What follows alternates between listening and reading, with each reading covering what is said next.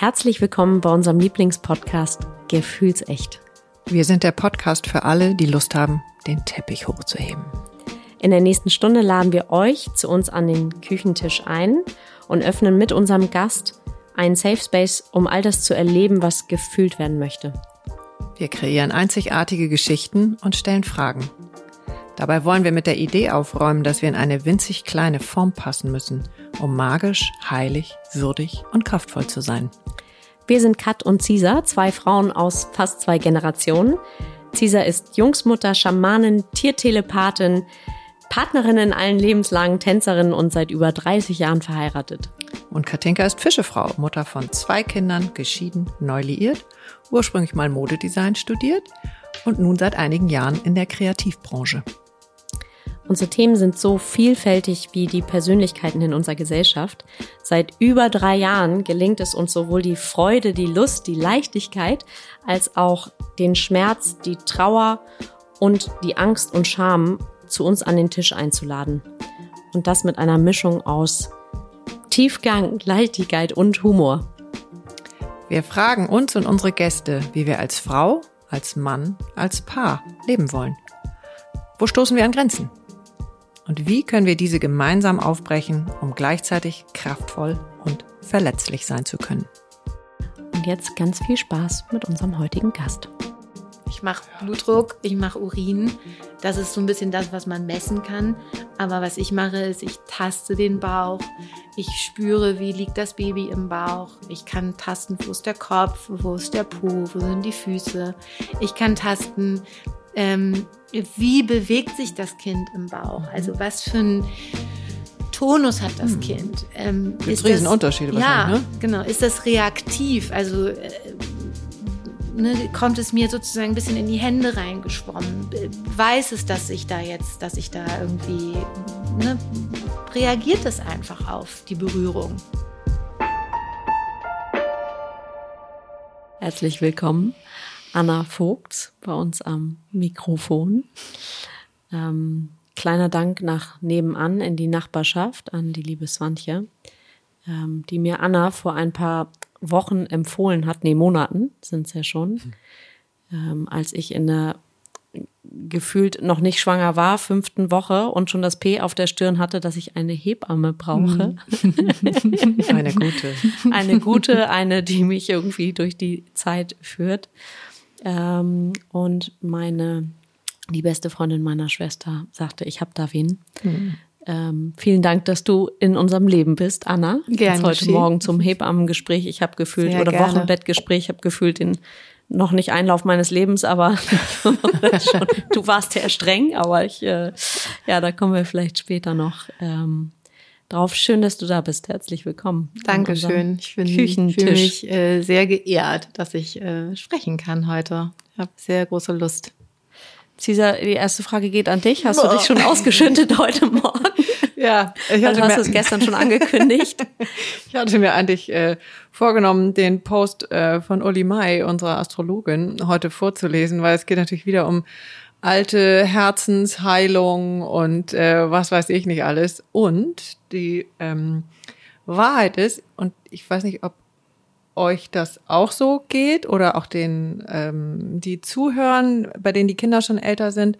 Aber ich habe nach wie vor jedes Jahr, also zu den Geburtstagen meiner Kinder, bin ich so emotional, dass ich eigentlich überhaupt nichts aushalten kann und einige Tage lang heul. Ähm, bei jedem Quatsch irgendwie anfange zu heulen, das alles überhaupt nicht halten kann. Mhm. Ähm, so, also deswegen habe ich schon gestern, als wir telefoniert haben, Anna, habe ich schon angekündigt, ich hoffe, ich heul nicht durch. Ich habe es jetzt heute auf dem Weg hierher, der ist ja mein Segen, weil ich da eben Kannst eine gute halbe alles Stunde rauslassen. im Auto, genau, schon alles ein bisschen, alles habe ich noch nicht rausgelassen, ich habe noch ein bisschen was dabei. ähm, aber ich freue mich total, dass du heute da bist. Ähm, und ich habe ja auch ganz viel ähm, Erlösungs-, Erleichterungstränen, auch als die ähm, wundervolle Tessa, die Dula bei uns saß.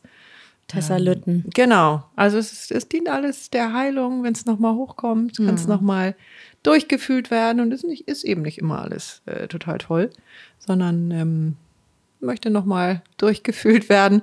Und das Passende ist, dass ähm, mein jüngster Sohn am Sonntag 25 wird. Also, Ah, also das ist bereitest 25 dich- Jahre her, aber it feels like yesterday. Und das tippe ich mal, also deine Kinder, Anna, kannst auch gleich erzählen, sind so dazwischen, zwischen Katinkas und meinen. Das stimmt. Ähm, und ich weiß das auch von meiner Mutter, die ist da auch, vielleicht jetzt nicht in Tränen, aber sind besondere Tage. So. Absolut, ja. Also erstmal und nochmal herzlich willkommen bei uns. Ähm, wir sind total geehrt, dass du da bist. Oh, danke, danke. Ich fühle mich auch sehr geehrt. Ja, wo reiten wir rein? Also erstmal, ich finde schon, wie lange gibt's uns jetzt? Drei Jahre? Zwei Jahre? Ich weiß es gar nicht. äh. Aber das Thema Hebamme war ja relativ früh Mhm. auch auf unserem Zettel, dass wir das mal mit reinnehmen wollen.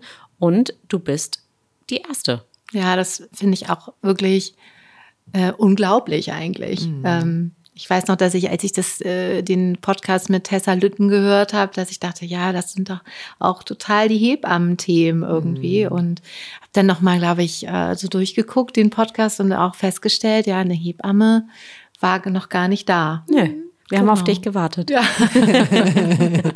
Genau. So, wir fangen, glaube ich, schon, also weil wir gehen ja nicht direkt in den Kreissaal, sondern Das wäre vielleicht. wär gut, bitte nicht in der nächsten Stunde. nicht heute. wir haben gestern hier eine Folge mit Reinhold Beckmann aufgenommen, die habt ihr auch schon gehört. Und ähm, der war auch wirklich kaum zu halten. Es war super süß, äh, weil der in der Küche, also kurz nach der Begrüßung, ich will nicht sagen, stürmte der auf deinen Bauch zu, aber ähm, näherte sich äh, sehr Achtsam. straight. Ja. Hatte auch direkt die Hand drauf und ich war schon so, oh Gott, wie findet sie das jetzt? Also es ist ein okay. riesen, riesen Thema. okay, Reinhold. Genau. Ja. Es, es kommt, also dazu finde ich, ist es, es kommt sehr darauf an, ja, ich weiß nicht, ob das das Energiefeld von jemandem ist, der Klar. sich da nähert. Es kommt sehr darauf an, wer es ist. Ja, so. Also mit Reinhold. Ich habe auch schon die Hände weggenommen, also so ist es nicht. Und vorher gebissen? Irgendjemand kam, doch irgendjemand kam neulich und sagte, oh Gott, mir geht's so schlecht, ich muss mal auftanken an deinem Bauch. Und da war ich schon so, Unglaublich. also auf dem Meter war ich schon so, sorry, also So als wäre das Allgemeingut. ja, einfach, ne? genau. So eine Tankstelle für alle. Ja. Nix da. Ja. Okay, so, liebe Anna, wir kommen zu dir. Hast du schon ähm, während der Schulzeit gedacht, das Einzige, was ich werden will, ist Hebamme, weil das ja viele denken? Ja, ähm, nee, habe ich tatsächlich nicht. Ähm, ich habe äh, mein Abi gemacht 1996. Nicht gut. Äh, Egal. Egal, ich auch nicht. Schmalspur. Und ähm, dachte eigentlich erstmal, ich guck erstmal, gehe jetzt erstmal ins Ausland und bin dann ähm, als Au-pair-Mädchen äh, ein halbes Jahr in, in England gewesen und dachte eigentlich äh, davor, ich könnte ja Grundschullehrerin werden. Ja, das ist juhu. ja auch irgendwie. Ach, guck mal, das, die, das teilen wir auch zu dritt, den Gedanken. Ja, das ist ja lustig. Ja, ich bin eine. Ach, ja, genau. Aber ja, mhm, du? Genau, und dann war ich aber mit, der mit der Familie und den Kindern, das waren, die waren acht und sechs und ähm, das war alles ein bisschen nicht so einfach, wie ich mir das davor vorgestellt hatte und habe dann irgendwie relativ schnell von diesem Gedanken der Grundschullehrerin wieder Abstand genommen. Wollte eigentlich auch so ein bisschen ins Medizinische gehen, hätte das gut gefunden, aber mit dem Abi, das war utopisch, einen Medizinstudienplatz so ad hoc zu bekommen. Und Krankenschwester war mir damals schon ein bisschen zu sehr, mh, wie könnte man sagen, zu wenig selbstverantwortlich. Also viel weisungsbefugt im Krankenhaus, ausschließliches Arbeiten. Und da war ich nicht so begeistert. Meine Mutter ist Physiotherapeutin. Das wäre jetzt im Nachhinein auch was Schönes gewesen, weil es eben auch selbstbestimmt ist und auch nicht so unbedingt die Feiertage und äh, so mit einschließt und Weihnachten und Ostern und alles das, was man als Hebamme eben auch mitarbeiten muss. Und dann, äh, aber da habe ich ein Praktikum in der Schule gemacht und das lief nicht gut. Also die hatte mir das irgendwie dann verdorben, na, die Physiotherapeutin. Ah, okay. den Job. Und dann rief meine Mutter an und sagte, Mensch, Anna, du kommst jetzt bald nach Hause. Irgendwie müssen wir jetzt hier mal gucken, wie es weitergeht. Und dann weiß ich noch, dass ich da so in meinem Bett da in London im, im äh, lag und gedacht habe, was, was ist denn eigentlich mit Hebamme? Das wäre doch irgendwie ganz toll. Das ist doch, kann man den Job nicht auch einfach lernen? Muss ich dann erst Krankenschwester werden? Und so dann habe ich ein bisschen gelesen. Nee, kannst konnte man damals eben, das war ja damals auch eine Ausbildung, einfach die Was heißt Ausbildung. damals, wie ist es heute? Heute ist es ein Studium. Okay. Also heute ist es ein, äh, ein Bachelor-Studiengang und wird im, immer mehr. Es gibt zwar auch noch Hebammen-Schulen, doch, gibt noch immer so den Ausbildungszweig, aber es gibt eben mehr und mehr diesen Studiumzweig mhm. und immer mehr eben Unis, die eben auch dieses Hebammenstudiengang an, diesen Hebammenstudiengang anbieten. Stelle ich mir das, also jetzt nur noch mal für alle die, die da jetzt zuhören und die das auch interessiert, ist das theoretischer dann? Oder also wo nee, würdest du sagen, ist es ähnlich oder ist es einfach anders? Es ist, es ist, glaube ich, es ist, glaube ich, ähnlich. Also mhm. es gibt natürlich auch die Praxiseinheiten, die ähm, die Frauen müssen auch in die Klinik und okay. müssen da auch. Also jetzt nicht nur, die lernen jetzt nicht nee. nur aus dem Buch und nee. wie eine theoretische Geburt geht, sondern nee, nee, nee, nee, die müssen schon auch ihre, genau, die müssen schon ihre praktische. Man könnte sagen, es ist vielleicht so ein duales Studium oder so. So könnte man sich das, glaube ich, vorstellen. Also es gibt diese Praxiseinsätze im Kreissaal und auf den Stationen im Krankenhaus und dann gibt es aber auch die Theorieeinheiten, die dann eben an der Uni stattfinden und eben auch mittlerweile dann eben auch wissenschaftliches Arbeiten irgendwie auch beibringt, was ich super gut finde, weil ähm, wir einfach dieses evidenzbasierte Wissen brauchen und diese Studien äh, gut kennen sollten, um eben auch auf gleicher Augenhöhe wie die Mediziner auch äh, argumentieren zu können für die natürliche Geburt. Was sind dann eigentlich die Vorteile der natürlichen Geburt? Wie wirken Schmerzmittel nicht nur in puncto, dass sie den Schmerz nehmen, sondern was, ganzheitlich? Ne, was macht das mit der Frau? Was macht das mit dem Kind? Was macht das mit dem Geburtsvorgang? Da kommen jetzt? wir bestimmt nachher nochmal hin, weil es da sehr, da haben wir auch im Vorfeld noch drüber gesprochen, was ist der Unterschied zwischen, wir haben da beim letzten Mal drüber gesprochen, was der Unterschied zwischen einem Ultraschall am Bildschirm und eben du tastest den Bauch. Also das ist ja äh, so. Aber ähm, zurück zu dir. Du warst in der Ausbildung oder hast dann eine genau. Ausbildung ich habe dann ich habe dann gesagt, gut, das möchte ich jetzt gerne machen. Und dann war ich erstaunt, ähm, so ein bisschen arrogant auch, dass das nicht ganz so einfach ist, irgendwie so einen Ausbildungsplatz zu bekommen. Und habe dann gemerkt, gut, das wollen echt viele. Das war wie gesagt ah. Ende der 90er ähm, und ich habe dann gemerkt, ich muss mich da richtig ein bisschen reinhängen und wenn ich das will, dann muss ich auch deutschlandweit in der äh, bereit sein, äh, überall hinzugehen und habe dann aber wirklich Blut geleckt. Ich habe dann noch mal ein Praktikum gemacht im Kreissaal und auch auf einer Günststation und war total ja angefixt von dieser Arbeit. Von was genau? Von also ich, der, die, das Praktikum im Kreis, da war ich ja auch noch relativ jung, da war ich ja gerade erst 19. Das war so eindrücklich, diese Geburt, dieser Vorgang, dieses, könnte man sagen, archaische, ähm, und dann dieser, dieser Moment der Erlösung, als das Baby dann kam und bei der Mutter auf dem Bauch lag. Und das war so mindblowing, ähm, dass ich danach einfach wusste, das will ich. Ich will dabei sein, ich will das, will das begleiten. Ähm, ich möchte das unbedingt. Und dann habe ich mich da total reingekniet und habe dann ähm, mit nach anderthalb Jahren Ausbildungsprozess, wo ich mich immer wieder beworben habe, immer wieder auch äh, Ablehnung bekommen habe, habe ich dann ein Vorstellungsgespräch in Kiel gehabt. Ja, ah, mhm, genau und bin dann genommen worden. Und das war, als ich noch, als ich wusste, dass äh, ich den Platz gekriegt habe, bin ich, das war der so ungefähr der schönste Tag in meinem Leben bis dahin. Ähm, ich war so äh, happy und bin dann 1998 gestartet und ja, habe mich äh, voll und ganz drauf eingelassen. Die Ausbildung war damals, ich weiß nicht genau, wie es heute ist, aber das war schon auch harte Schule. Das war das erste Jahr, waren wir eigentlich nur Putzfrauen wenn wir irgendwie äh, bei der Geburt dabei sein durften, konnten wir uns glücklich schätzen, aber ansonsten mussten wir putzen und äh, immer hinterherlaufen. Das war schon, hat, haben die sich, da haben die einen da schon ganz schön eingenordet und das waren natürlich auch noch so alte Strukturen. Da gab es dann irgendwie die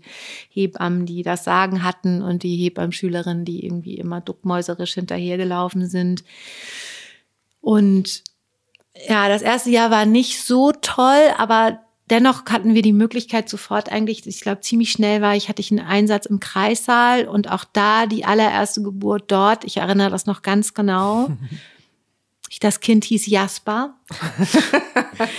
der ist jetzt, der ist ja jetzt dieses Jahr 25. Mhm. Ähm, Und die Geburt war einfach ein Traum. Es war eine tolle Hebamme, die mich begleitet hat, also die, die, die ich begleiten mhm. durfte. Meine mhm. Lehrhebamme, die war lieb und ähm, hat mich ganz viel auch tasten lassen und ich durfte mit anfassen. Und es war dieser Moment auch, auch wieder da, wie das Baby auf die Welt kam. Und ähm, es war, glaube ich, auch eine unmedikalisierte Geburt. Also die Frau hatte keine Schmerzmittel, keine PDA, war also quasi ganz pur.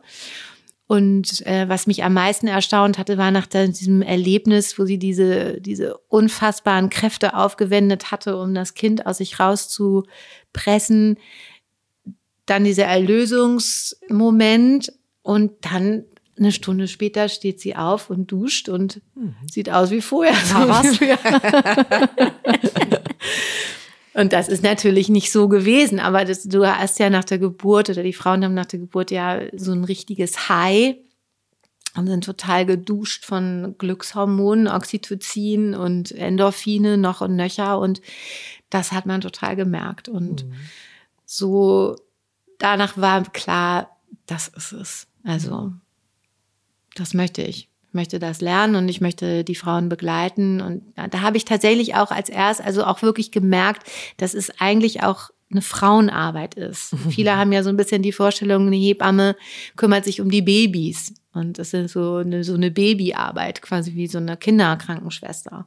Aber es ist eigentlich, es geht eigentlich um die Frauen. Die Frauen spielen die Hauptrolle und du kümmerst dich oder du begleitest und empowerst Frauen. Und in ihrer, in, in dieser besonderen in dieser, Situation. Genau, in ne? dieser also besonderen ich finde, es Zeit. gibt keine genau. vergleichbare Situation. Nee. Im Leben, also vor allen Dingen im Körper, in dem eigenen Körper. Ich Ja. hatte das Gefühl, es war wie ein Gewitter, also wie so ein, also Tsunami ist jetzt negativ besetzt auch, ähm, aber das, du hast auch, glaube ich, Urgewalt schon gesagt. Mhm. Äh, und das war auch mein Wort bei der ersten Geburt. Und das war ja irgendwie 1996 auch. Ich Super lange sagen- her, null aufgeklärt, kein Internet, kein gar nichts. Ich kann die Hebamme kaum erinnern. Ähm, aber dieses Wort Urgewalt, also mit allem, fand ich magisch. Ja.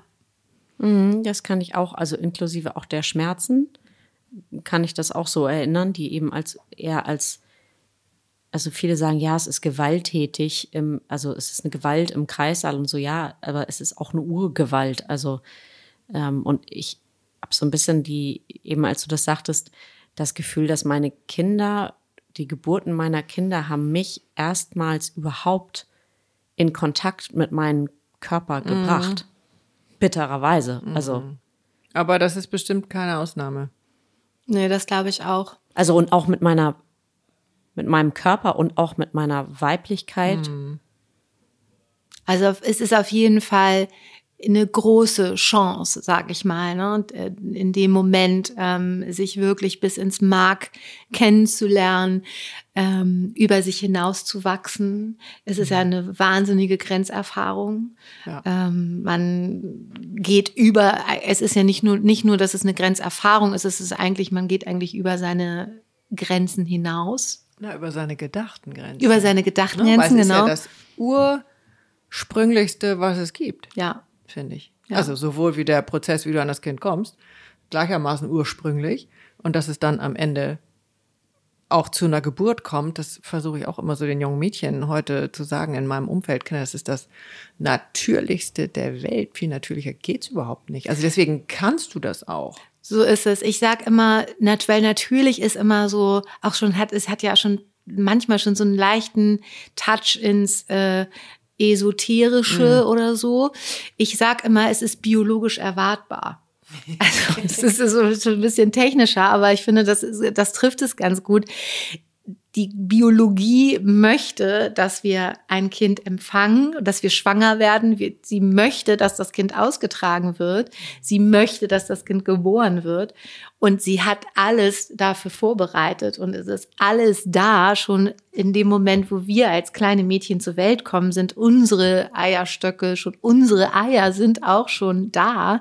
Der Uterus ist da. Und der Körper wartet im Grunde genommen eigentlich nur, bis das soweit ist.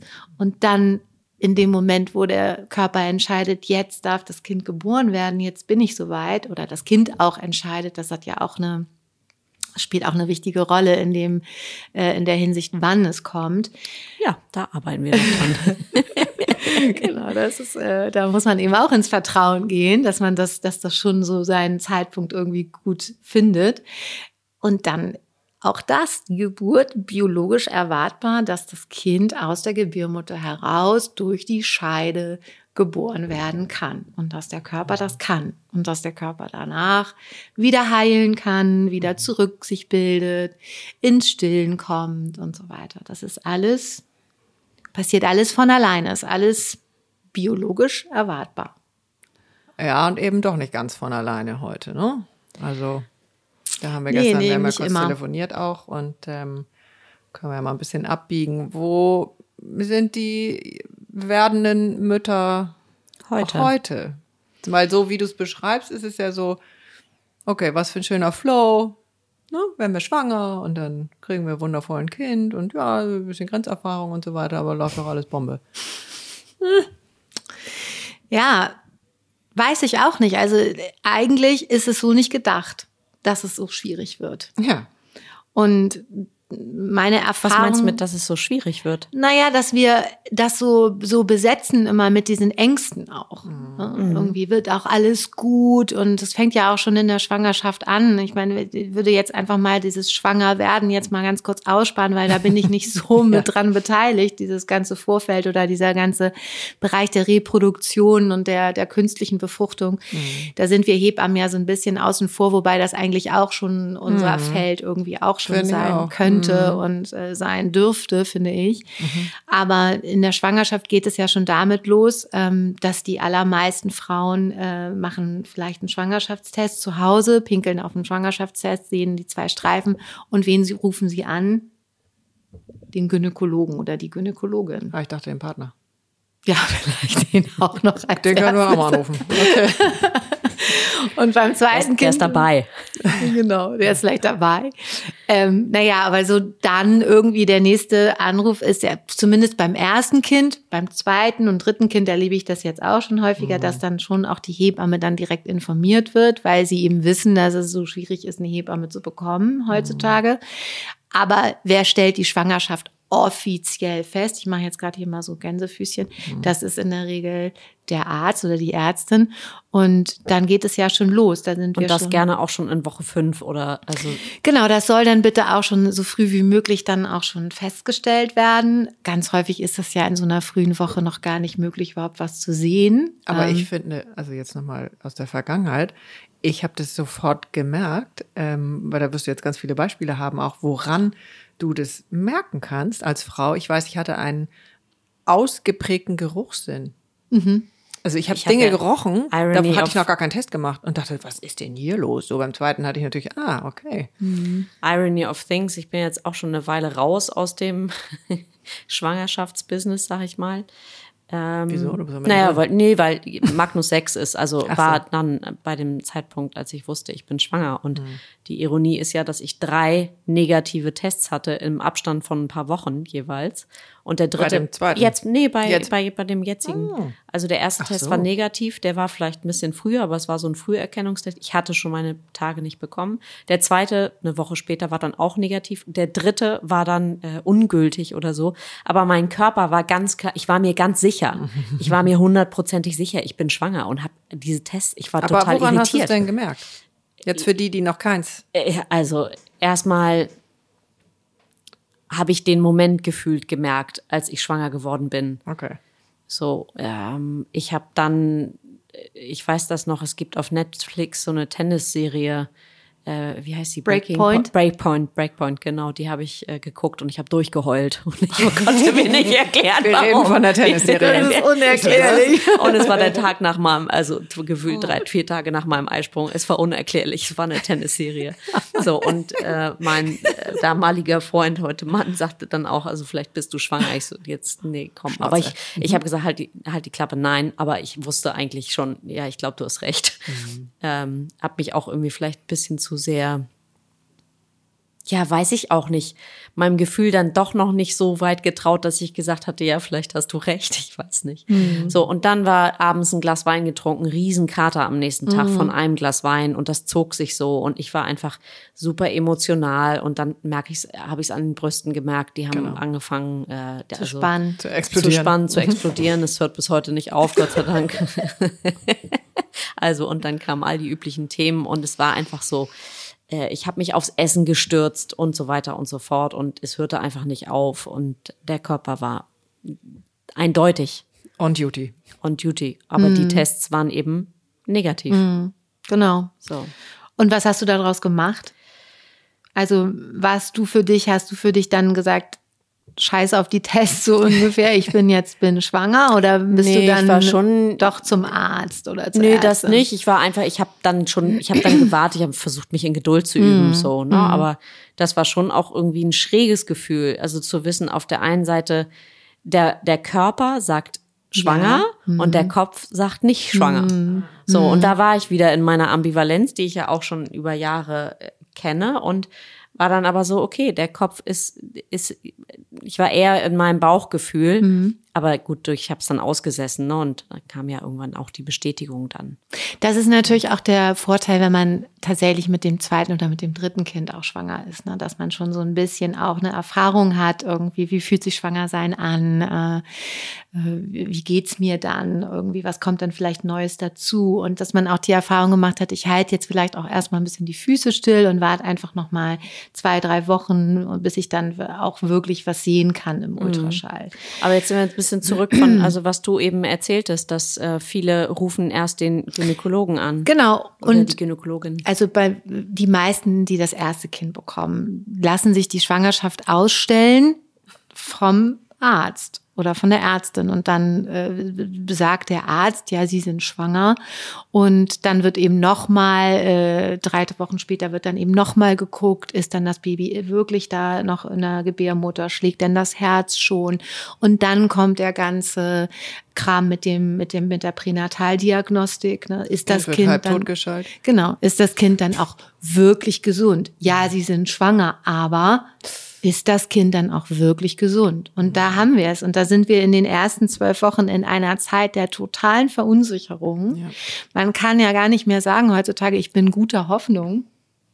Ich bin schwanger und das wird schon werden, sondern es gibt so viele Angebote, die, wie ich finde, auch so als selbstverständlich schon deklariert werden, dass man die machen muss, mhm. dass die meisten gar nicht mehr ins Überlegen kommen, ob sie das eventuell vielleicht gar nicht machen. Ob sie vielleicht sagen, ich möchte es eigentlich gar nicht wissen. Ich möchte vielleicht einfach wirklich guter Hoffnung sein, dass alles in Ordnung ist. Mhm.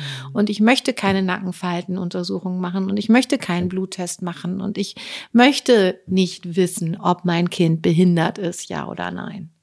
Die Frage ist ja auch, und das begegnet mir eben immer wieder, wenn die Frauen zu mir in die Schwangerschaft kommen, wenn sie dann äh, irgendwann sich dann mal trauen, nach meistens nach der zwölften Woche, die Erstgebärenden, oh ja, jetzt muss ich mir, mich aber um eine Hebamme kümmern, weil jetzt das sind ja die eigentlich erst, schon sechs Wochen zu spät für dich. So ist es. Und jetzt sind aber die, sie fühlen das, dass die ersten zwölf Wochen so brisant sind mhm. und so gefährlich in der Wahrnehmung, dass sie sich nicht trauen, eine Hebamme zu kontaktieren, die ihnen gegebenenfalls ja auch die Angst nehmen könnte oder mit einem Gespräch zum Beispiel Sachen einordnen könnte, über Pränataldiagnostik aufklären könnte, Wahnsinn. eine Hilfestellung sein könnte für eine Fehlgeburt. Also sollte es zu einer Fehlgeburt kommen in dieser Zeit, das ja was ja auch muss man wirklich auch sagen, ja normal ist. Hm. Jede vierte Schwangerschaft endet in einer Fehlgeburt. Mit einem Abgang, ne? Mit das ist ja Abgang. noch, ist das schon eine Fehlgeburt? Ja, man kann das, man kann einen Abgang sagen, man kann, Fehlgeburt trifft es, finde ich, ganz gut, weil so. man, wenn man jetzt sagt, man hat sich wirklich auf das Baby gefreut und so weiter, dann ist es wie eine kleine Geburt. Viele sagen auch kleine Geburt oder okay. Sternkind oder wie auch immer. Ne? Also ich, weil ich finde, es gibt ja auch noch so diese Zwischenstadien, also wo du wirklich dein äh, totes oder schwerstbehindertes Kind auf die Welt bringen musst, weil genau. es eben kein Abgang mehr ist. Das sind ja noch ganz Genau, das ist aber Themen. dann eine Geburt. Das, das ist dann tatsächlich auch eine Geburt und das wissen viele so, auch das ist nicht. auch keine Fehlgeburt. Nee, das ist, nee, das ist keine. Fehlgeburt, das danke. ist eine Geburt ähm, mhm. und das wissen eben viele auch nicht und das ist auch manchmal bin ich immer wieder auch entsetzt tatsächlich, mhm. dass viele gar nicht wissen, dass wenn das Kind zum Beispiel ähm, eine Behinderung bescheinigt bekommt, meinetwegen eine Trisomie 21 oder eine Trisomie 13 oder 18 oder so, und die Eltern entscheiden sich jetzt gegen das Kind, dass das Kind auch erstens getötet werden muss. Mhm. Das stirbt ja nicht einfach mal so, bloß weil man es festgestellt hat. Mhm. Und zweitens, dass das Kind auch auf natürlichem, natürlichem Wege. Wege. zur Welt gebracht genau. wird. Mhm, ja. Und das ist was, wo die Frauen nicht drüber aufgeklärt werden. Jedenfalls größtenteils nicht. Mhm. Und sie gehen in diese pränataldiagnostische Untersuchung absolut naiv. Ähm, naiv im Sinne von, naiv ist ja, finde ich, ein gutes Wort eigentlich. Ist, naiv bedeutet für mich, mhm, Schätzend auch ja, und auch gutgläubig, leichtgläubig, so unvoreingenommen. Mhm. Aber eigentlich ist, steht dahinter ja immer so der Gedanke, ja, ja, ich lasse das jetzt nochmal abklären, damit ich mir auch ganz sicher bin, dass alles gut ist. Mhm. Aber was ist denn, wenn nicht alles gut ist? Was machen wir denn dann? Die Konsequenz. Die Konsequenz. Und warum wissen wir denn nicht, bevor wir die Untersuchung machen, was für eine Konsequenz das eventuell für uns haben könnte. Das ist auch so ein Tabuthema, ne? Ja. Eins von den vielen lustigen. Eigentlich müsste man sich überlegen, möchte ich, könnte ich mir das vorstellen, ein behindertes Kind zur Welt zu bringen und groß zu ziehen, oder kann ich mir das überhaupt nicht vorstellen? Und auch dann, wenn, und auch das erleben wir ja als Hebammen immer mal wieder, nicht mehr so häufig, muss man sagen, weil diese Pränataldiagnostik ja tatsächlich auch aussiebt, das muss man auch mal ganz klar so sagen, dass die allermeisten Leute entscheiden sich gegen ein äh, Trisomie 21 Kind. Die werden nicht mehr so viel geboren, die werden vorher ähm, abgetrieben. Aber viele wissen eben auch nicht, was, was bedeutet das Leben eigentlich, wenn ich so ein Kind habe? Ist das wirklich so schrecklich, wie ich mir das immer ausmale? Oder ist das vielleicht auch ganz schön? Kann Bereicherung. das auch Bereicherung sein, genau. Und da sind wir schon im ersten Spannungsfeld und ich finde, da ist, äh, ist es so hilfreich, wenn man eine Hebamme an seiner Seite hat und weiß, dass äh, die auch eine Expertin auch für diese Fragen ist. Also ich sehe mich absolut als Expertin auch für diese schwierigen Themen und auch für die Begleitung einer Fehlgeburt oder eben einer einer Geburt, die eben nicht so glücklich verlaufen ist. Mhm. Wir betreuen ja auch Frauen, die ihr Kind, ähm, wo das Kind im Mutterleib verstirbt mhm. und ähm, hinterher und, und auch zur Welt kommen muss und da auch ein Wochenbett dahinter danach erfolgen muss. Das begleiten wir alles. Und das finde ich so traurig, dass eben für viele Frauen das gar nicht, ähm, das wissen die gar nicht. Die wissen gar nicht, was Hebammen eigentlich machen. Viele denken, das ist ja, ach ja, das ist ja, die ist ja im Kreissaal dann, die hilft mir so ein bisschen dabei, das Baby zur Welt zu bringen, was auch eigentlich irgendwie ähm, ja nicht stimmt. Du kriegst dein Kind ja selber. Aber die unterstützt. Du unterstützt und du begleitest und du ja. coachst, wenn man so will. Mhm. Ähm, und vielleicht kommt die dann auch danach, danach nochmal und zeigt dir nochmal ein bisschen, wie man das Baby badet.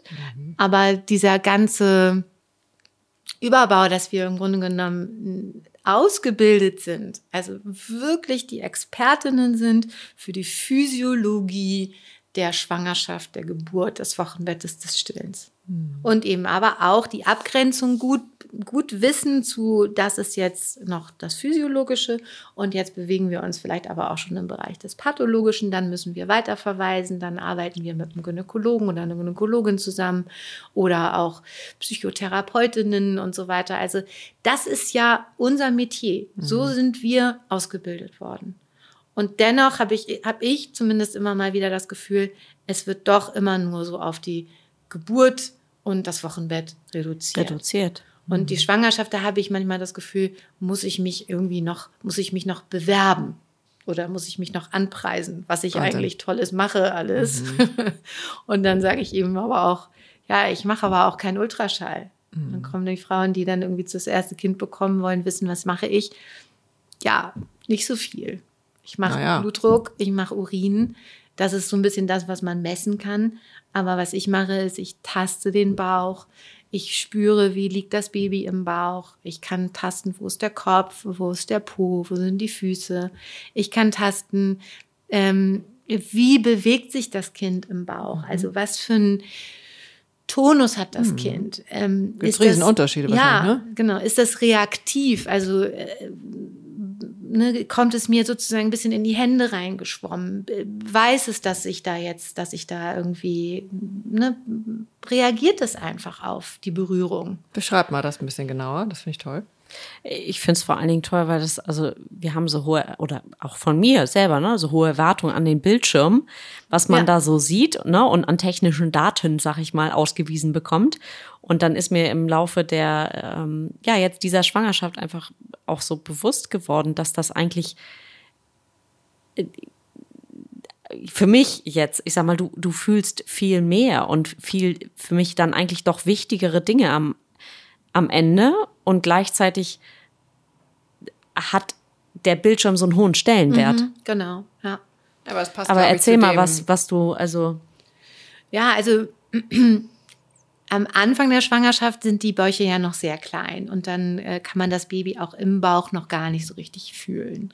Und dann machen wir irgendwie viel über, frage ich eben viel, wie geht's, wie geht's der Mutter? Was, was braucht sie? Wie geht's ihr emotional? Was sind ihre Ressourcen? Wo sind ihr, wo liegen ihre Herausforderungen? Also ich kümmere mich in den ersten Wochen, würde ich sagen, so bis zur 20. Woche ist die Mutter, steht die Mutter im Vordergrund. Weil das Kind, wenn das die ersten zwölf Wochen äh, geschafft hat, sage ich mal, ähm, kommt gut klar. Ähm, und dann ist es eher so, es sie steht eher im Vordergrund, wie fühlt sich die Frau? Ähm, ist sie, ähm, ist sie noch sehr müde? Ist sie, hat sie immer noch mit der Übelkeit zu kämpfen? Wie sieht's privat aus? Wie, was macht der Job? Wie stressig ist ihr Leben? Und freuen sich alle. Finde ich ja auch also, unterschiedliche ja, Varianten, ne? Nehme ich auch so wahr, dass irgendwie so dieses Gespräch, ich nehme mir immer so eine halbe Stunde Zeit für jede Frau und diese Gespräche, die tun den Frauen schon ganz gut und dann gibt's von mir Tipps zur Ernährung und Tipps zum Sport und wir, wir gucken, wie wird es mit der Arbeit, wie das mit der Arbeit irgendwie gut gehen kann. Manchmal ähm, bespreche ich das auch, dass es äh, vielleicht sinnvoll wäre, ähm, nur noch halbtags zu arbeiten oder eine Teilzeitkrankenschreibung irgendwie zu bekommen. Ich kommuniziere manchmal mit den Gynäkologen, da ich nicht in der, äh, leider nicht befugt bin, eine Krankschreibung auszustellen. Das sind wir leider nicht. Das können nur die Güns machen. Ist ja auch eigentlich, also sorry, dass ich da kurz reingrätsche, weil nun haben wir auch einen äh, engeren Draht zu meiner Gynäkologin, mhm. die auch ähm, den Podcast sehr viel hört und die wiederum hat gar nicht die Zeit, oder ja, kritisiert das quasi in Anführungszeichen, die hat gar nicht die Zeit, mit jeder einzelnen Patientin so eingehend und tiefgehend zu sprechen. Das heißt, die konzentriert sich oder muss sie in ihrem Job, in ihrem Feld, sich darauf konzentrieren, was ist da medizinisch quasi. Fakten. Ja, auf die Fakten. Genau darf aber die Krankschreibung ausführen. Du konzentrierst dich aber auf das Emotionale. Wie geht's der Frau eigentlich? Wie fühlt die sich? Darfst aber die Krankschreibung nicht ausführen. Das finde ich schon auch wieder mhm. bizarr irgendwie. Mhm.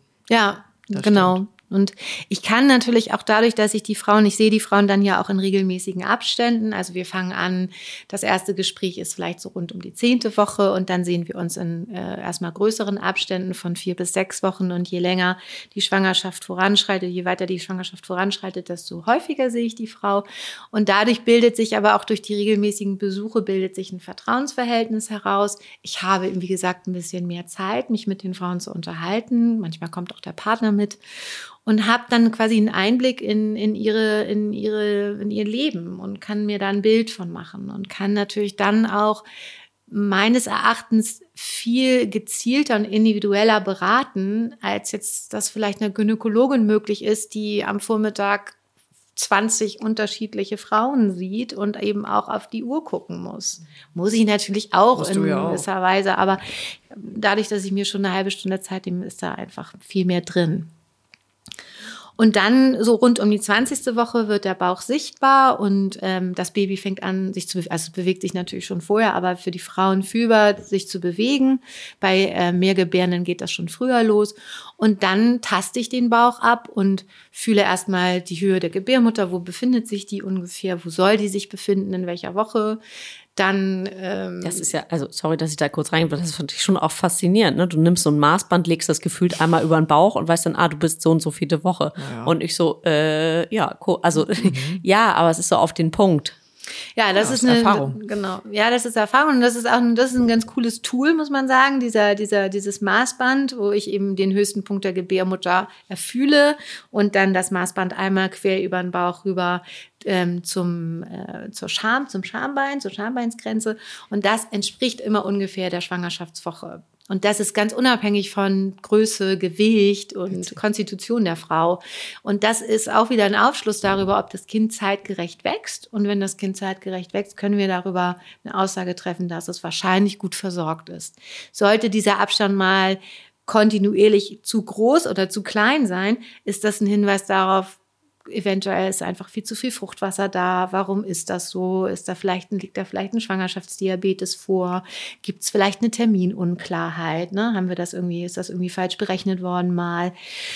Ich habe jetzt zum Beispiel ein Beispiel gehabt ähm, vor ein paar Jahren hatte ich eine Frau, die ähm, hatte mal einen sehr kleinen Bauch und ähm, die ist von ihrer Gynäkologin wirklich alle zwei Tage zum Ultraschall einbestellt worden, um zu gucken, ob das Kind zeitgerecht wächst.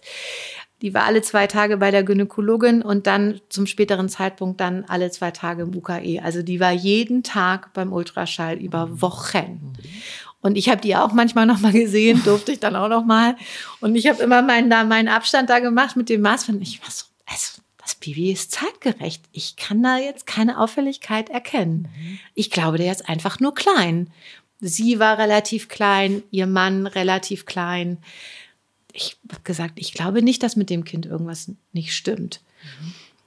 Letztendlich die, durch diesen, allerdings durch diesen Stress des ständigen Reinguckens und des ständigen dieser Drohung, dieses, der Kontrolle und diesem Drohbild von, ich habe ein zu kleines Kind und es ist unterversorgt, hat die Frau natürlich irgendwie am Ende dann doch äh, eine, eine Schwangerschaftsvergiftung, also das ist so ein altertümliches Wort, man sagt jetzt eigentlich ähm, Gestose entwickelt ähm, und hat einen hohen Blutdruck gekriegt. Wahnsinn. Und war einfach so gestresst, dass sie am Ende einen Kaiserschnitt gemacht haben. Das Kind kam raus, war quietschfidel mit 2600 Gramm, also jetzt nicht besonders groß und dick, aber der war fit und hat danach zugenommen. Er hat irgendwie in der Woche äh, 400 Gramm zugenommen an reiner Muttermilch und ist quasi hinterher explodiert. Und wir haben im Nachhinein gesagt, eigentlich war wahrscheinlich alles gut, aber durch diese ständiges, dieses ständige Reingucken und sich auch verlassen allein auf die Bildgebung, allein auf, Auf die, die Daten. Maschine. Ja, genau, auf die Maschine. Und diese Frau gar nicht, die, sie wurde überhaupt nicht mit einbezogen. Kein Mal äh, wurde sie gefragt, wie bewegt sich das Kind eigentlich? Also wie häufig, wie bewegt sich das Kind? Sie immer zu mir, "Was, der bewegt sich wie verrückt. Ich glaube, das wird ein Fußballspieler, der ist wahnsinnig aktiv. Ich sage, das ist ein gutes Zeichen. Es wurde nicht abgefragt. Aber wir sind, wir kreisen eigentlich die ganze Zeit eben Hm, um dieses genau. Thema Kontrolle. Und so, da wo du angefangen hast, direkt nach dem positiven Schwangerschaftstest geben die Frauen die Kontrolle an den Gynäkologen und an die Maschine ab. Ja, Und ich glaube, das ist genau dein Feld. Also da kommst im Grunde du. genau. Und dann versuche ich, Du versuchst irgendwie wieder diesen Tropfen aufzumachen ja. in die Richtung, wisst ihr was, das haben wir ganz am Anfang gesagt, das ist das Natürlichste der Welt. Schauen wir doch mal, was du vielleicht fühlst Genau. oder was dich empowern, hast du es genannt, Neudeutsch. Ähm, aber was machst du dann genau? Weil das hat mich natürlich auch am meisten berührt. Ich kann jetzt meine Hebamme überhaupt nicht erinnern.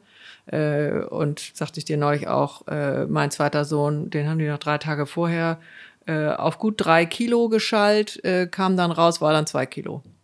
Denkst du ja, alles für den ja, Armen. genau. Also Aber unabhängig davon, also weil das finde ich finde ich wirklich ähm, Also- berührend und besonders und so wichtig, dieses, dass du die Frauen erinnerst an das alte Wissen. Genau, was sie eigentlich alle haben. Alle. Ne? Das haben sie und sie haben diese Intuition, ne? dieses uralte Bauchwissen, wie geht es mir, wie geht es meinem Kind, das weiß man. Und ähm, daran Ja, weiß versuche ich nicht. Aber ich glaube, dass wir einfach, dass viele da Hilfestellung brauchen, da wieder hinzukommen, weil Ja, all- also genau. die meisten haben, glaube ich, weiß ich nicht, 35 äh, Schwangere, denen sie bei Instagram folgen und eigentlich haben sie das Gefühl, ah, ach, da, wenn die das so macht, das bei mir wahrscheinlich auch. Und mit jedem weiteren Post verabschieden wir uns ja von uns selbst. Total. Ja, ich versuche, ich versuche es in irgendwie, irgendwie durch, durch Gespräche, durch irgendwie Nachfragen, wie geht es dir, dass wir, ähm, dass ich versuche irgendwie rauszufinden, wie, wie geht es ihr, was braucht sie, woher kommt sie und dann eben auch wieder diese Selbstwirksamkeit oder diese Intuition irgendwie zu stärken. Also ich stelle natürlich auch Fragen, keine Ahnung, irgendwie. Ein Beispiel ist, äh, die Frau sagt, ich habe irgendwie so Sodbrennen. Dann sage ich nicht sofort, ah ja, ich habe da super ein Gaviscone, nimm das mal hier, äh, kannst du in der Apotheke kaufen, sondern dann frage ich ja, wie sieht dein Job aus? Also was machst du? Ja, ich sitze viel am PC und ich so, gut, dann sitzt du vor viel nach vorne übergebeugt. So und dann hast du hier so eine Quetschung des Zwerchfells, das ist wahrscheinlich ständig so ein bisschen unter Spannung. Da machen wir doch jetzt mal eine Atemübung und Ja. dann machen wir das zusammen und dann sage ich danach, ne, wie fühlt sich das jetzt an? Ja, es fühlt sich schon viel besser an. Also es gibt immer so kleine Tricks, wie du irgendwie in diese, in diesen, letztendlich ist es da auch wieder zurück in den Körper zu kommen, Ja. wieder ins Fühlen zu kommen. Ja, und Ne? sich selbst Wie auch fühlt sich das erklären. an? Weißt du, das ist ja ein total einfacher Zusammenhang. Wenn Genau. wir uns auch noch trauen, da jetzt mal in uns selber reinzudenken und zu fühlen, ah, ich habe zu viel gesessen äh, und logischerweise habe ich weniger Platz für den Magen, äh, also drückt das Baby den, die Magensäure hoch. Genau. Wahrscheinlich. Das also, ist ein mechanisch, das hat jetzt Ja. nichts mit der, nicht unbedingt mit der Ernährung zu tun, sondern Ja. es ist ein mechanisches Problem, Hm. was eben aber mit ein bisschen Aufstehen und ein bisschen rumlaufen, ein Ja. bisschen Stretching und einer schönen Atemübung auch sich schnell wieder beheben lässt. Ja, aber es ist eben nicht nur das, glaube ich, sondern es ist diese Begleitung, also das, was du machst. Also, weil du holst sie ja sofort runter, ähm, indem du sagst, ah, ach so, wie ist denn das und das? Ähm, also da kriege ich ja schon nur beim Zuhören, ohne schwanger zu sein, schon tiefer Luft und denk gleich, ah, okay, dann lass ich mal ein bisschen los und ähm, man könnte ja einfach nur daran liegen. So, also ich fand das schon total ähm, erschreckend, was du gesagt hast, wie unvorstellbar viel Angst die äh, vor allem die der erstgeborenen ähm, Mütter. nee, wie Äh, nicht unbedingt. Also ich bin auch in, die, in diese Schwangerschaft bin ich auch gestartet. Jetzt gehe ich auch auf die 40 zu. Das ist auch nochmal ein anderes Thema. Da wirst du ja auch, also ne, da ist ja auch gleich, oh Gott und äh, so weiter und so fort.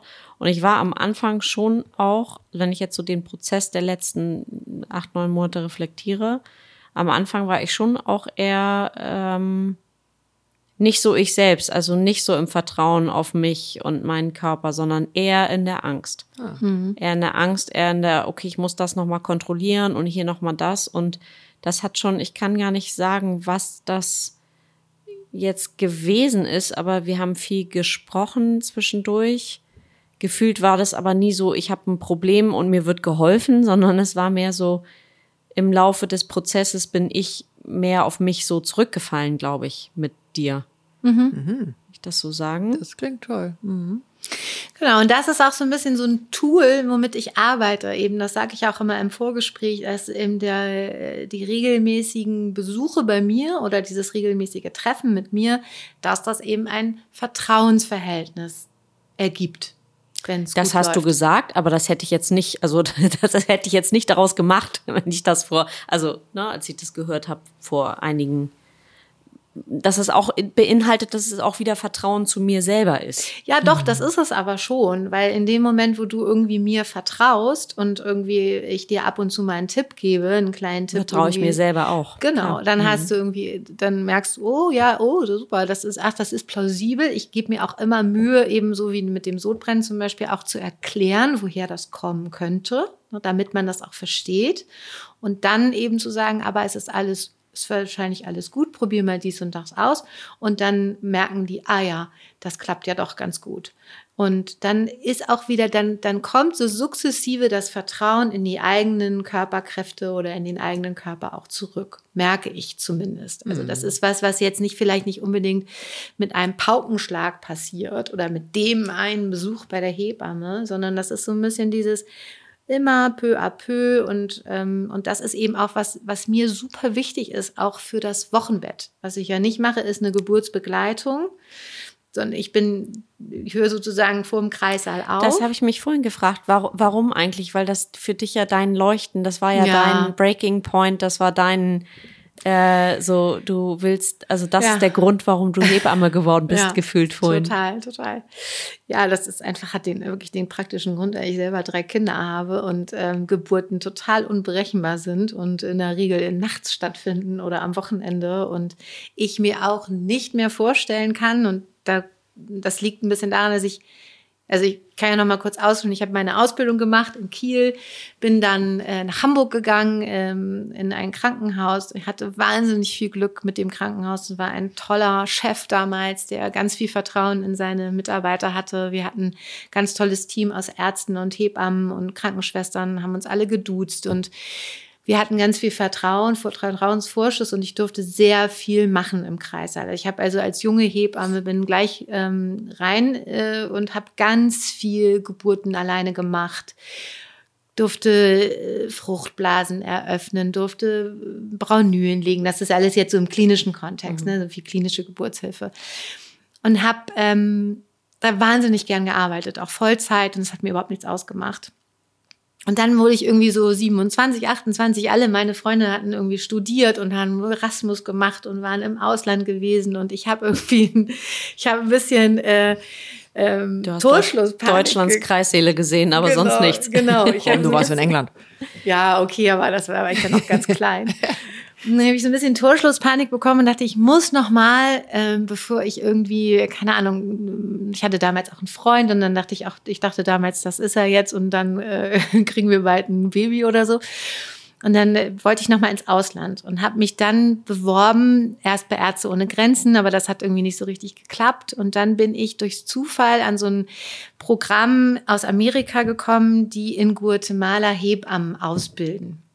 Also es hieß Midwives for Midwives und ähm, da bin ich reingekommen in dieses Programm und bin nach Guatemala gekommen und habe da in einem Geburtshaus gearbeitet. Das wurde da war damals von diesen amerikanischen Hebammen wurde das äh, eröffnet und und gegründet und die haben dort eben in diesem Geburtshaus ganz natürliche Geburten gemacht. Das war also kein Krankenhaus, sondern ein richtiges Geburtshaus. Und ich war, ich war eben aus meinem deutschen Umfeld, Kreissaal, bin da reingekommen und in so eine quasi hip, so, so Hippie-Hebammen und habe da aber die Zeit meines Lebens gehabt. Ich habe da unfassbare Sachen äh, gesehen, erlebt und habe da eben auch eine ganz, ganz, ganz beeindruckende und so eine totale spirituelle Erfahrung auch gehabt. Ähm, tief spirituell und danach war für mich klar, als ich wieder nach Hause gekommen bin, ich kann nicht mehr im Kreissaal arbeiten. Das kann ich nicht mehr. Ich kann nicht mehr in dieser ähm, acht Stunden Schichten, ähm, die. Frauen wieder abgeben, ähm, die Frauen vorher nicht kennen, ähm, einfach da irgendwie so Dienst nach Vorschrift, äh, den Ärzten irgendwie, äh, die Ärzte haben dann doch immer so das letzte Wort und so. Ich wusste, ich muss diese, wenn ich Geburtshilfe mache, dann muss das selbstbestimmt weiterlaufen. Und ich bin dann erstmal in Hamburg im Geburtshaus äh, gewesen, habe da zwei Jahre gearbeitet, auch als geburtshilfliche Hebamme mit einer Rufbereitschaft, Dauerrufbereitschaft. Das heißt, du bist 24 Stunden rund um die Uhr, hast du hier dein Handy liegen und kannst jederzeit, musst jederzeit los zum Arbeiten. Das war auch völlig okay, hat mir sehr viel Spaß gemacht, hatte eine tolle Zeit. Und dann bin ich aber selber schwanger geworden und habe ein Kind gehabt. Und ich wollte für das Kind auch da sein. Und ähm, dann kam das zweite und dann kam das dritte. Und jetzt habe ich drei Kinder. Und ähm, diese ähm, Geburtshilfe ist immer noch so eine Sehnsucht. Ähm, aber ich sehe es nicht im Moment, wie Naja, jetzt gerade nicht. Also das kann ja irgendwann nicht. wieder kommen. Ja, das kann wieder kommen, aber auf der anderen Seite ist das auch ein wahnsinniger, wahnsinniges Opfer, was du da bringst. Mhm. Und ähm, dann, das ist, rechnet sich ja auch nicht. Also man- was muss man muss man auch ganz klar sagen. Dieses, die, wer, wer arbeitet dann noch in einer Dauerrufbereitschaft für das Geld, was wir als Hebammen bekommen? Das ist ein, das ist ein Ehrenamt, muss man tatsächlich mal so sagen. So eine horrende Versicherungssumme. Da wird zwar jetzt, das wird zwar jetzt auch irgendwie ausgegliedert und da kann man, das kann man zurückbekommen von der Krankenkasse. Aber du musst in Vorleistung gehen und ich glaube, die Versicherungssummen lauf, belaufen sich aktuell auf, ich glaube, irgendwas mit 11.000 oder 12.000 Euro im Jahr. für die außerklinische Geburtshilfe. Unfassbar. Nicht nur für die außerklinische, sondern für die Geburtshilfe. Wenn du Hebamme mit Geburtshilfe bist, bist du bei 12.000 Euro rund roundabout im Jahr. Du, du also wenn ich nachher, wenn ich nachher am Ende eins ins Feuer geben darf, dann was, was sich entwickeln darf, dass tatsächlich durch das, was möglich sein wird, das ist ja nicht aufzuhalten durch AI und so weiter und künstliche Intelligenz, ähm, dass diese Berufe äh, Lehramt, äh, die menschlichen Berufe, sag die ich mal, sozialen die, die sozialen. und menschlichen Berufe, dass die wieder mehr gewertschätzt werden, eben im Wert auch im monetären Sinne. Also das wäre schon, das ist meine Hoffnung zumindest, mhm. dass das diese, dieser Technolog technologische Fortschritt, dass es das mit sich bringt. Ja. Weil das schon bei meiner Tochter vor, die ist jetzt acht, bei der Schwangerschaft, also fast zehn Jahre her, da war das gerade, ich glaube, da hat sich das damals gerade geändert, dass die Hebammen plötzlich so eine Riesenversicherungssumme da zahlen mussten. Ja, ja. Ja, das ist, ähm, das hat sich jetzt irgendwie, und das, das, das steigert sich eben von Jahr zu Jahr. Und äh, der Hebammenverband, über den wir diese Versicherung, der diese Versicherung aushandelt, der hat auch Jahr für Jahr wirklich wieder starke Probleme, überhaupt jemanden zu finden, der, der das macht. Genau. Es gibt nur noch einen Versicherungsdienstleister, der das überhaupt macht. Ach, das geht auch nicht. Es gibt, du kannst es gar nicht mehr auswählen. Es gibt irgendwie nur noch einen, der das überhaupt anbietet. Okay weil, ähm, weil die eben sagen, das ist der, wenn dann mal was ist, mhm. das, das ist eben so ein bisschen das Ding, wenn, wenn dann mal unter der Geburt was Schlimmes passiert und es gibt zum Beispiel einen Sauerstoffmangel beim Kind und das Kind kommt zur Welt, wird reanimiert und hat dann aber schwere Gehirnschäden, mhm. ist aber trotzdem lebensfähig, also überlebensfähig, dann ist durch die heutige Medizin tatsächlich das möglich, diese Kinder auch äh, jahrelang äh, sozusagen am Leben zu halten. Und das mhm. kostet natürlich Unsummen. Mhm. Und das lässt, will die Krankenkasse nicht bezahlen und dann wird geguckt, wer hat dann da. Wer ist schuld? Ja, wer ist schuld? Hm. Und dann gerne die Hebamme. Und dann gerne Hebamme oder die Ärzte, die sind ja nun hm. irgendwie über die Klinik irgendwie versichert. Aber auch das ist ja das Problem der Geburtshilfe, dass eben auch da, dadurch sind ja auch diese Kaiserschnittsraten so immens gestiegen. Ich habe zum Beispiel, als ich 1998 in Kiel angefangen habe äh, mit der Ausbildung, hatten wir eine Kaiserschnittsrate von, ich glaube, 18 Prozent. Wir liegen aktuell weit über 30 Prozent im, im Durchschnitt in Deutschland.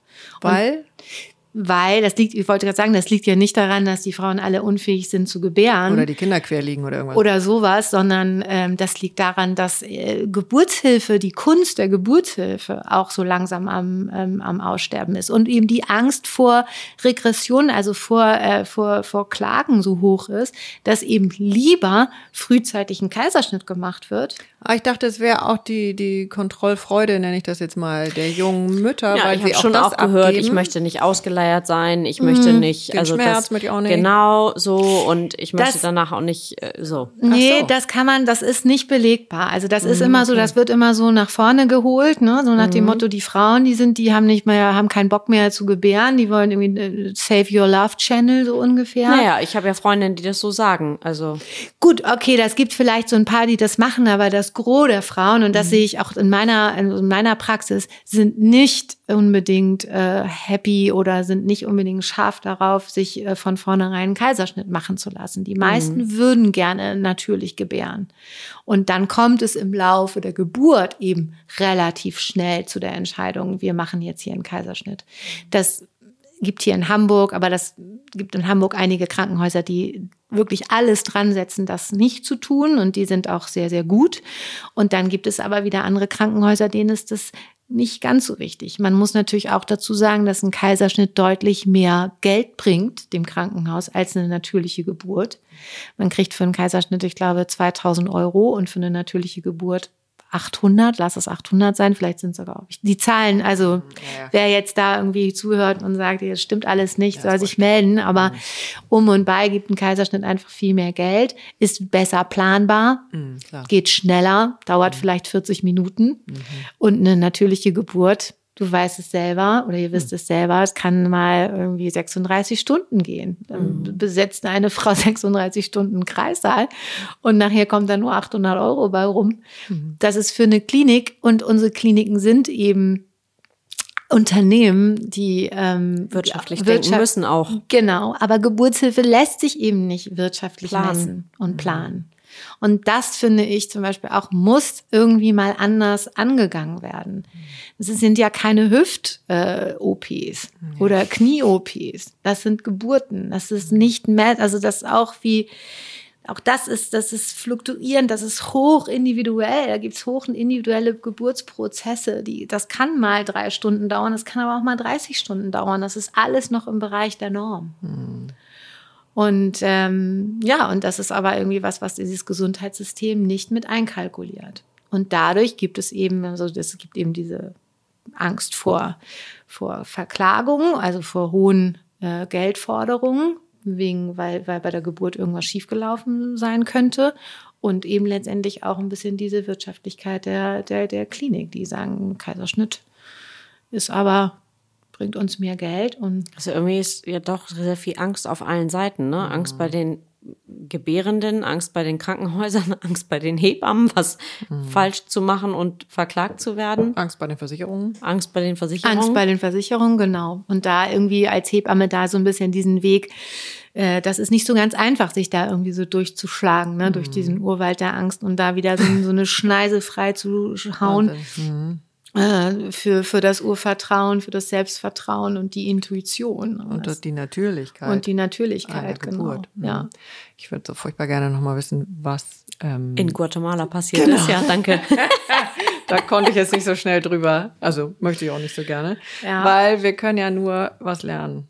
Ähm, und vor allen Dingen gerne von äh, aus Ländern, in denen eben äh, das noch. Äh, ja, da, da benennst ist. du auch was, wenn ich das einmal einschieben darf. Ähm, du hast mir empfohlen, also bei den beiden ersten habe ich sehr lange, ich habe die gestillt und es war aber sehr schmerzhaft und es war ein großer äh, Kampf und es lief nicht, also jetzt auch rückblickend, es lief nicht gut.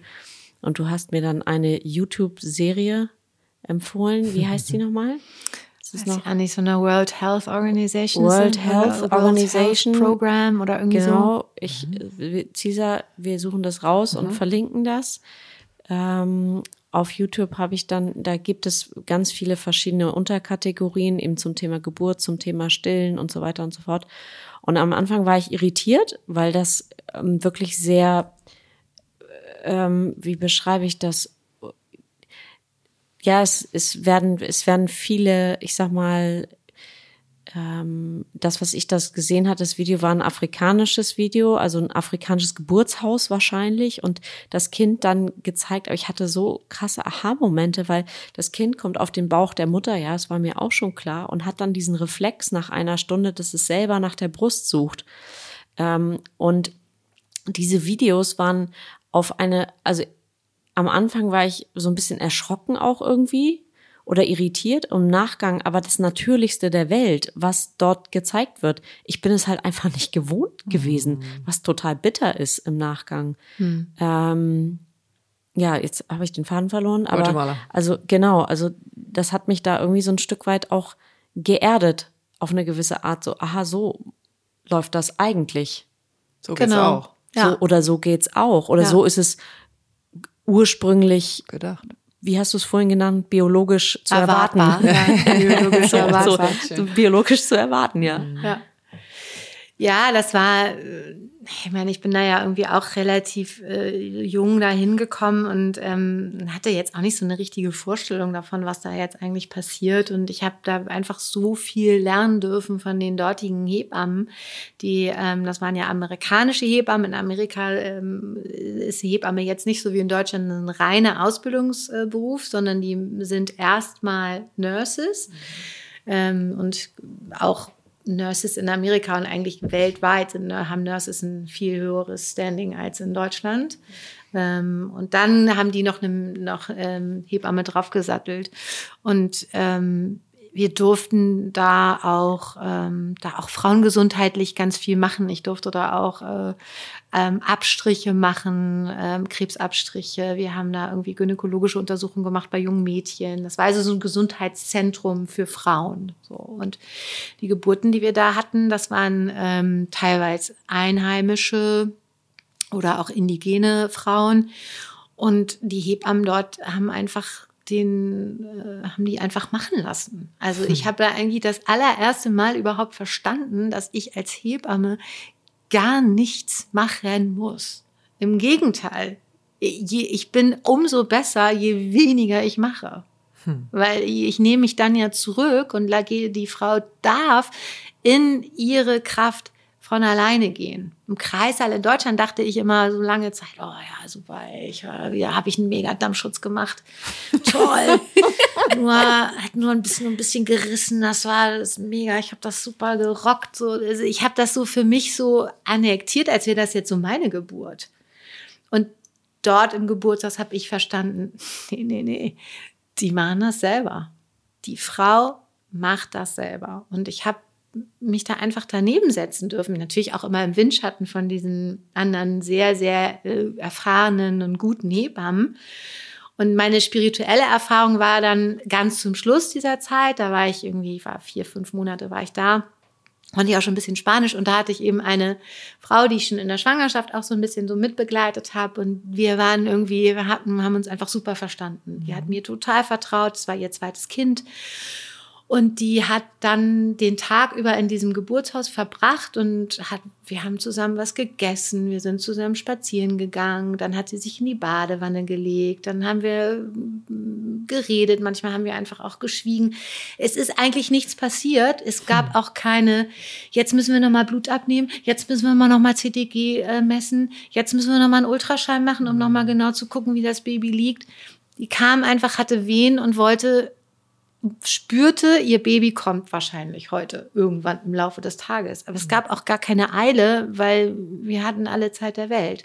Und es gab auch nichts zu besprechen. Es gab nichts ne? zu besprechen. Mhm. Die war, hat da so ein bisschen ihr Ding gemacht. Am Anfang haben wir uns noch unterhalten. Später hat sie einfach getönt und ist rumgelaufen. Die hat das gemacht. Die hat die Position gefunden, die sie brauchte für sich. Ich habe sie überhaupt nicht angeleitet oder ihr nochmal gesagt, mach mal dies, mach mal das. Und schlussendlich, und das war wirklich schön, ich war, es war, ich war ihre Hebamme. Dann gab es noch eine, war noch eine guatemaltekische Hebamme dabei, die gerade in der Ausbildung war. Dann in diesem, im Rahmen dieses ganzen Projektes gab es noch eine Anthropologin aus Brasilien, die auch noch bei der Geburt dabei war. Und eine Hebamme, die war so alt wie ich, die kam aus Kanada. Und wir waren vier Frauen, ich kriege gerade total ja. die Gänsehaut. Wir war, saßen da und eben die Gebärde und sie kriegte dann in diesem, es war so ganz dunkel, wir hatten eine Kerze ange, angemacht, also eine einzelne Kerze und das Baby kam und wir haben, ich habe nichts gemacht. Ich saß daneben, sie hat die Hand selber an das Köpfchen gelegt, hat sich das Baby in die Hand gedrückt, war so im Vierfüßler und ähm, das Kind kam raus so sanft mhm. und so ruhig der hat auch nicht geweint, der hat nicht ganz ruhig geatmet, nicht geweint. Sie hat ihn sich auf die Brust genommen und dann gucke ich mich so um und all die, alle Frauen sitzen da, großen Augen, ganz still und irgendwie in der Ecke und das klingt jetzt total bekloppt, nee. aber da, da stand, ich stand ein Engel. So, mhm. Ah ja, nee, klar, super. Mhm. Nee, ist klar, naja. dass du jetzt da bist. Ja, aber Anna, ihr wart ja die vier anderen Engel oder die drei Engel, ich habe es nicht mitgezählt. Es geht ja nur ums Energiefeld. Und die Frau war nicht alleine und nee. die Natur machte, was zu machen war. Also es klingt so, als wenn alle im Raum genau wussten, was zu tun ist.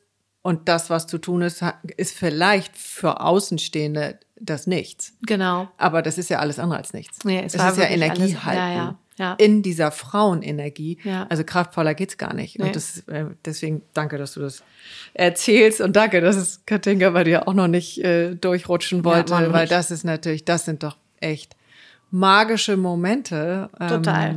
Und ja, ich bin Total. kurz vor allem. Mhm. Ich habe auch, also ich merke auch gerade wieder, und das immer jedes Mal, wenn ich das erzähle, bin ich einfach auch so wahnsinnig dankbar. Das, ähm, ich glaube, ich brauche gar nicht mehr, ich, selbst wenn ich nie mehr in meinem Leben bei einer Geburt dabei sein werde, dann ist das immer die Geburt, die ja, über du hast allem es verinnerlicht. Steht. Genau, ich habe es total verinnerlicht. Es hat auch eine tiefe Spiritualität in mir einfach, die wahrscheinlich schon immer da war, aber die irgendwie einfach so, so, so sicher ist, dass für mich einfach klar ist, das Leben ähm, beginnt dann und wenn es endet, deswegen äh, die letzte Folge war ja die Bestatterin-Folge und ähm, das war so schön, wie sie es auch nochmal beschrieben hat, dass es wie so eine Art Über, also es ist ein Übergang, ne? Und dass danach einfach äh, das ja in irgendeiner anderen Form irgendwie weitergeht. Das war für mich in dem Moment, in dieser Geburt da in Guatemala auch total klar. Jetzt beginnt für dieses Menschenkind das Leben hier und jetzt. Genau, ich wollte da gerade einhaken, dass die Folge, ich glaube 161 mit Franziska Hilmer und sie hat das so ganz schön auch beschrieben. Ich habe das im Buch von ähm, Bettina Alberti auch gelesen, dass ähm, dass es darum geht, auch jetzt, dass das Kind lebt ja in dem Bauch. Es ist eben eine andere Welt. Wir müssen es auf die Welt holen. Nein, wir müssen es von der einen, also es darf von der einen Welt in die andere und dann irgendwann, also ja, der Seitenwechsel. Das, genau, genau, das ist das Stichwort. Wir wechseln nur die Seite. Genau. Ja. ja.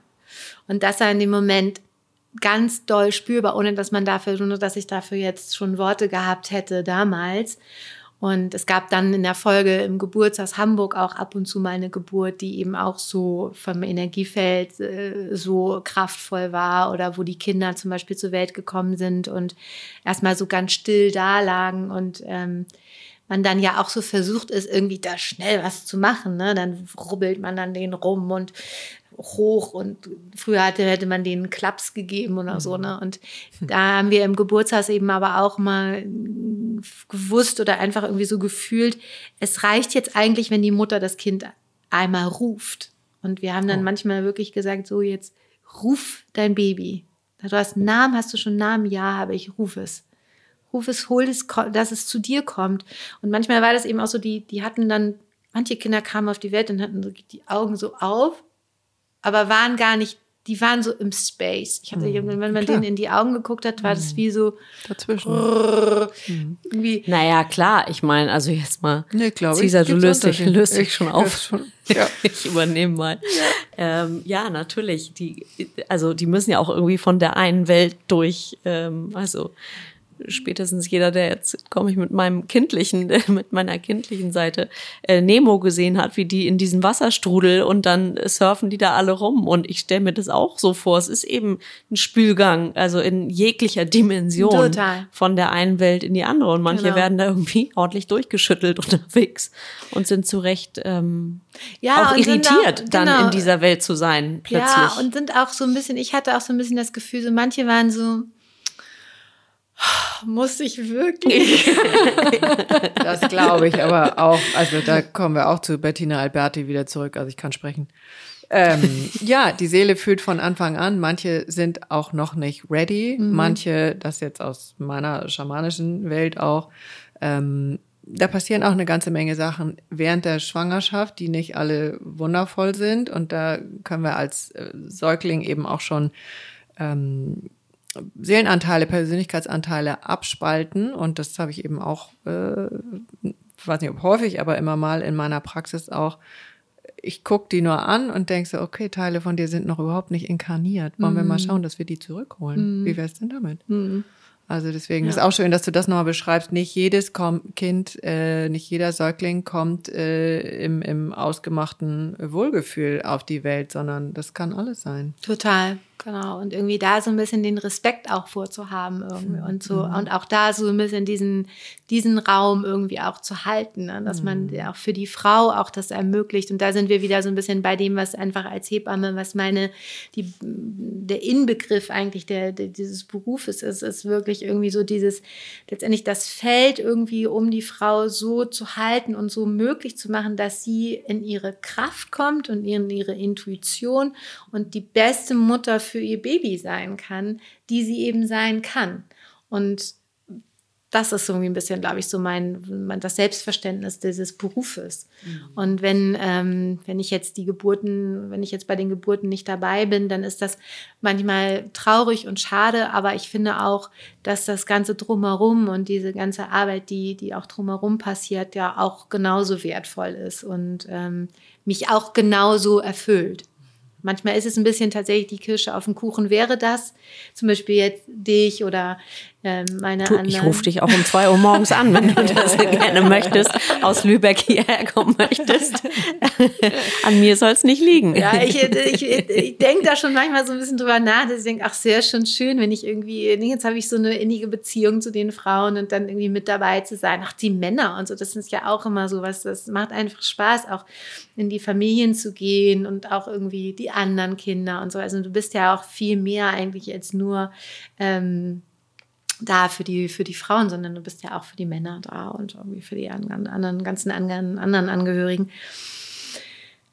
Und das ist ein bisschen schade, aber es ist auch nicht schlimm, weil irgendwie der, der Rest ist auch gut und macht auch viel, viel Freude und, und erfüllt einen sehr. So, und mein Wunsch ist eigentlich, dass, ähm, dass das mehr und mehr ähm, ja auch ein bisschen honoriert wird, nicht, nicht so sehr in dieser in der Wertschätzung an sich. Das glaube ich, da können sich die Hebammen glaube ich nicht beklagen. Das glaube die meisten Frauen wissen das sehr zu schätzen, was was wir tun.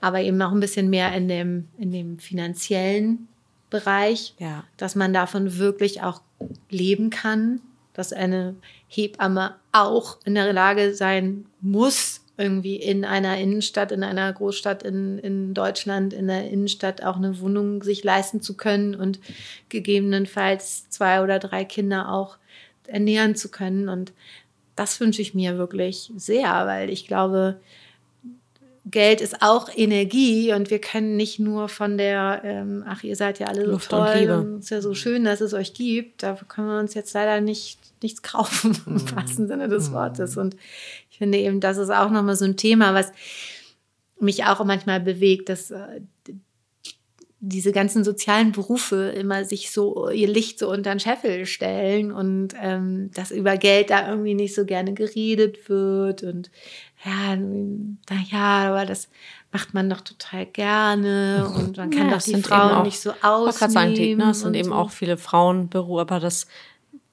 also das Feld machen wir jetzt lieber nicht auf. Und gleichzeitig sind, ist es ja oft wieder an Frauen und Geld und fordern und für sich einstehen. Und da sind wir wieder bei so einer ganz alten Leier. Mhm. Ähm. Der Anwalt und der Unternehmensberater arbeitet auch total gerne. Mhm. Schreibt auch genau. total gerne große Rechnung. Ja. Das ist ja gar kein Ding. Hat da überhaupt gar kein Problem mit. Mhm. Genau. Und, ähm, und wir sind da irgendwie wir dürfen da noch in unsere Kraft kommen, wollen wir, wir es so sagen. Wir dürfen da noch in unsere, in unsere biologisch erwartbare Ja, ist eigentlich äh, das Licht anlassen. Ne, habe ich gerade mit, mit einer Freundin auch telefoniert, die dann zu mir sagte, Cesar, lass mal dein Licht an. Und dann habe ich einmal irgendwie durchgehalten und habe es dann auch zurückgegeben, ähm, weil sie auch ein Thema damit hatte. Und irgendwie ist das so eine Überschrift auch, dieses, wir machen unser eigenes Licht immer mal wieder aus. Äh, selber, ich glaube, es macht noch nicht mal jemand von außen oder wenn, ist noch mal anders, aber ich bin jetzt total beglückt, heul jetzt nur noch wenig, ähm, weiß auch nicht, wie der Tag wird, aber dass wir, ja, dass wir dich ins Scheinwerferlicht ähm, bringen konnten. Ja, vielen, vielen Dank. Weil, das war jetzt ja. echt ein großer, großer Segen. Ich, ich krieg ganz sicher in diesem Leben kein Kind mehr, aber ich werde es dann irgendwie anders weitergeben an meine Schwiegertöchter. Und ähm, das ist auch ein, auch ein Segen dann. Absolut. Ja, ich glaube auch, dass der liebe Gott äh, glaube ich, für, für, ich glaube, Enkel sind nochmal Next Level und ist, glaube ich, einfach was ist. Ja, weil der Druck weg ist. Genau, glaub ist, glaube ich, unfassbar schön und da ist noch so viel drin. Ich freue mich richtig auch, ähm, äh, irgendwann mal Enkel zu haben und mhm. ja, genau, aber ich glaube, ich werde auch einfach Hebamme mein ganzes Leben sein. Ich glaube, das ist auch was, was, was, wo ich bestimmt für die meisten Kolleginnen mitspreche, wenn man sagt, Hebamme ist eben keine, kein, nicht nur ein Beruf, es ist halt nur so eine Berufung. Mhm. Und ähm, das bist du. Das ist kein Job, sondern das ist was, was du bist. Und, ähm, und je erfahrener du bist, desto besser bist du.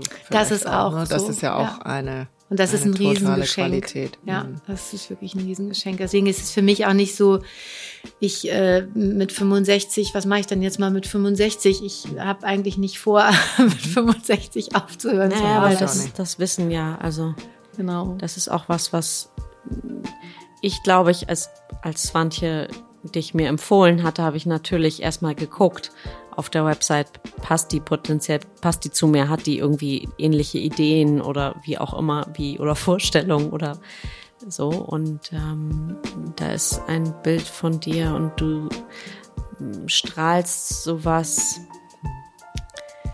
ähm, sehr viel Älteres aus, also sehr viel Weiseres, sehr viel ähm, als wahrscheinlich dein biologisches Alter jetzt gerade hier mit sich bringt. Weißt du, also ich glaube, Toll. du weißt, was ich meine. So. Vielen Dank. Das ist für mich, ich finde, das ist ein ganz tolles Kompliment. Ähm, das nehme ich total gerne an. Danke sehr. Sehr gerne. Vielen Dank, dass du hier warst. Danke an euch. und äh, bei uns noch ein bisschen bist. Katinka ist in sehr guten Händen. Ich fühle mich in guten Händen.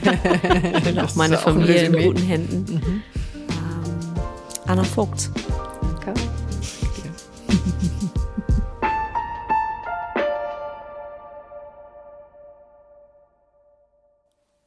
Und noch ein kleiner Nachsatz für alle, die Lust haben, sich außerhalb von dieser Stunde mit uns auszutauschen. Wir sind präsent auf Instagram. Unser Account heißt Gefühlsecht mit UE unterstrich Podcast. Und wir machen auch regelmäßig das, was die Magie, die hier jetzt gerade im Gespräch entstanden ist, teilen wir regelmäßig in Get-togethers mit Hörern, Zuhörern und unseren Gästen. Und mehr dazu findet ihr auch auf unserer Instagram-Seite gefühlsecht-podcast. Und wir freuen uns, wenn ihr uns beim Gelingen des Podcasts unterstützt.